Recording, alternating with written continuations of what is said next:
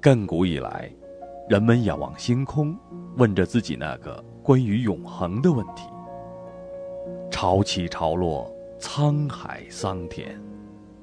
当强权、荣耀和财富随着岁月流失而化为尘土之时，只有心底的纯真和对善良本性的渴望，静静地扎根在那里，永不磨灭。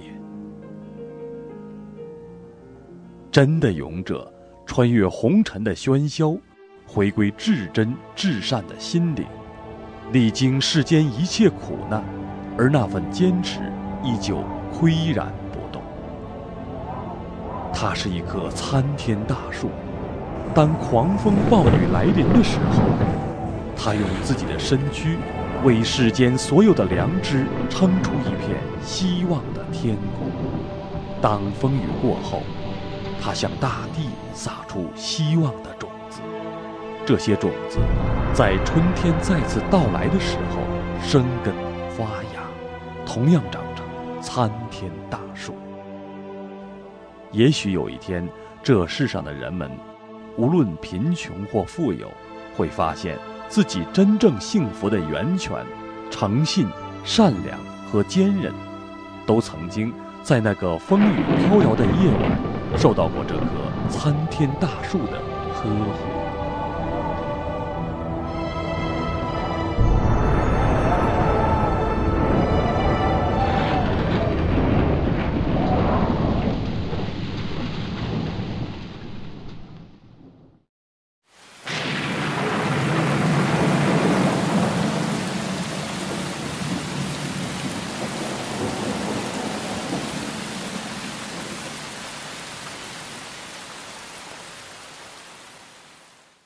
中国经历过反右、文革等种种政治运动的创伤。从那个时代过来的人们，都熟知那种紧张严厉的政治气氛。改革开放的政策下，国家放宽了对人们物质生活方面的管制，但对意识形态领域的严厉的控制却一直延续了下来。涉及精神领域，而且人数众多的各种气功门派。在被给予狭窄的生存空间的同时，也处于方方面面的严密监控之下。特别是法轮功，因为其在极短的时间内的迅速传播，更引起了一些人格外的关注。一九九六年六月十七日，《光明日报》发表评论文章，把当时被《北京青年报》评为十大畅销书之一的《转法轮》当作伪科学进行批判。一个月后。中宣部管辖的新闻出版署，以宣扬迷信为由，禁止出版发行法轮大法书籍。从1997年起，中央政法委书记罗干利用手中的权力，命令警察在全国秘密调查，企图寻机取缔法轮功。虽然这些调查没有找到法轮功的任何问题，但是一些地区的警察因此对法轮功学员进行监视、罚款、骚扰他们的正常生活。而以罗干的亲戚何作修为首的一些人，开始在全国各地不断发表批判法轮功的文章。一九九八年五月，何作修在北京电视台的节目中再次对法轮功进行攻击。所以我们当时就就想呢，呃，就觉得我们还是应该去跟电视台的编辑啊，告诉他们法轮功到底是什么，把我们亲身练功的这个经历告诉他们。所以当时呢。没有想别的什么东西，就就觉得呢，就是抱着一颗善心呢，去告诉他们什么是法轮功。本着澄清事实和化解矛盾的诚意，很多法轮功学员来到北京电视台登门拜访，说明真相。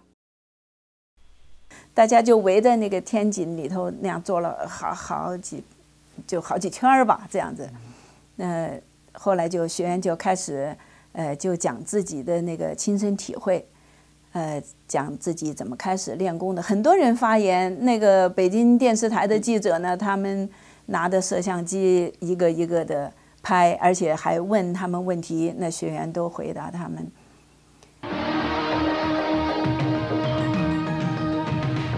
只要您早上到公园转一圈，就会发现。不久，北京电视台的记者专程到玉渊潭公园的练功点实地采访。几天后，电视中播出了这个节目。身体在各个方面呢都有了很大的变化，人人都是身。一次次不公正的对待和无理攻击，就这样在学员们的善意说明中得到了妥善解决。他们的坦荡和真诚感动了很多曾经不了解他们的人。与此同时，参加修炼的人数还在持续稳定的快速增长着。今天一大早，上海体育中心人头攒动，本市近万名爱好法轮大法的练功者汇聚一处进行推广表演。法轮大法创始人李洪志师傅于九二年向社会公开传功讲法，受到广大群众的欢迎。全世界约有一亿人在学法轮大法。一九九八年下半年，由前人大委员长乔石所主持的对法轮功的官方调查得出的结论是：法轮功于国于民有百利而无一害。可是，一九九九年四月十一日，何作修在天津教育学院发行的一份全国性期刊上又一次发表文章，说练法轮功会使人得精神病，并暗喻法轮功会像义和团一样。文章中毫无根据的污蔑，在社会上造成了很坏的影响。法轮功学员担心，如果不能澄清事实，那么不仅法轮功会蒙受不白之冤，甚至。学员们的合法练功权利都会受到威胁。于是，像以往一样，人们本着善意，自发地去天津教育学院跟编辑们反映真实情况。开始的时候，编辑部的领导出面接见了法轮功学员，表示愿意更正这一不实的文章，但第二天却突然改口，拒绝更正。越来越多的群众来到编辑部的门外，希望能用亲身经历澄清事实。然而，四月二十三日，三百多名警察被调来，粗暴殴打、驱赶人群，四十五位学员被抓。天津市政府的官员还告诉上访学员，这件事天津直辖市管不了，要说明情况就要找直辖市的上一级——北京的中央政府。消息迅速传开。天津市政府的反常态度和警察的毫无顾忌，使人们明显感到一股来自中央高层的压力。经历了政治斗争的风风雨雨的人们是知道向中央上访所面临的风险的。但是法轮功学员们坚信按真善人、修心向善、做好人没有错，他们的亲身经历证明了法轮功是好的。抱着信任政府的诚意和澄清误解的心愿，四月二十五日，很多法轮功学员来到中南海附近的国务院信访办上访。当天，总理朱镕基接见了学员代表。大概十点过吧，就是朱镕基总理到机场去送外宾，一下子看到那么多呃学员，就叫工作人员下去了解情况。那朱总理当时带了话，他到。送完这个外宾以后，会回来接见我们的代表，了解详细的情况。法轮功学院的代表提出了我们的三点诉求：第一点是释放在天津被非法抓捕的所有学员；第二点是为广大的法轮功群众提供一个合法合理的修炼环境；第三个就是允许出版法轮功的有关的书籍。朱总理很快下令天津公安局放人，重申了国家不会干涉群众练功的政策。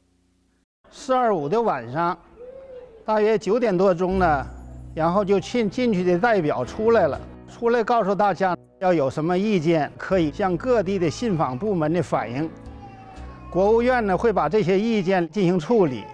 当时听到这些消息以后，觉得呢领导上呢能能做到这一点，我们也就满意了。当晚十点，学员们静静离去。整个过程平静祥和，秩序井然。四二五事件开创了五十多年来官方与平民之间通过和平对话解决矛盾的先例，也震动了全世界。国际媒体对此给予了高度评价，认为四二五是中国政治民主、政府开明的里程碑。不少人由此对中国政府产生了新的希望，人们也开始注意到，法轮功这个由最基本群众组成的修炼群体，是如此的不同凡响。